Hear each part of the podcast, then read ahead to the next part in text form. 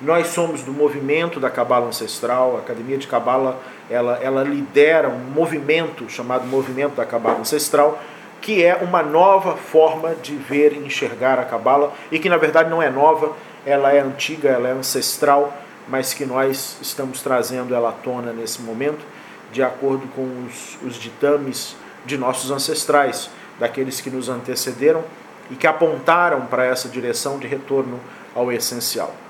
As expressões que usamos aqui e a, a, leitura do texto que vamos fazer hoje aqui, que é o texto Kitawá, que é a mesma coisa que Torá, que é a mesma coisa que Velho Testamento ou Pentateuco,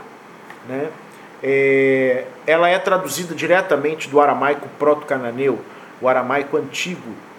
né? porque essa era a língua que Abraão falava, é a língua que os ancestrais bíblicos falavam, eles não falavam hebraico, eles falavam aramaico proto-cananeu.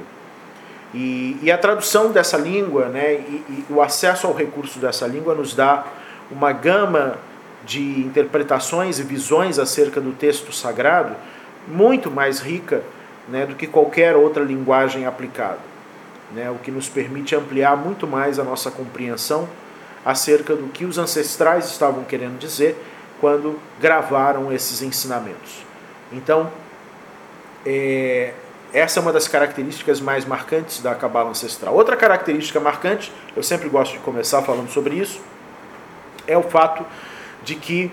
é, para a cabala ancestral tudo aquilo que nós estudamos dentro do texto sagrado precisa ser trazido à luz da interioridade, precisa ser vivido à luz da interioridade. Quando falamos nos personagens bíblicos, estamos falando de inteligências interiores forças interiores, forças que habitam dentro de nós e não personagens e não forças externas necessariamente. Então, é,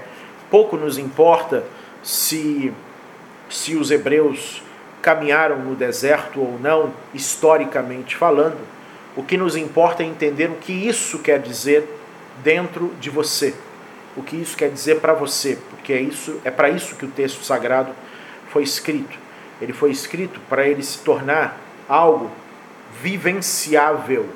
ele se tornar algo aplicável na sua vida e não um conjunto de teorias ou histórias é, históricas né, e ancestrais e arqueológicas ou nostálgicas que a gente tenha que viver, e sim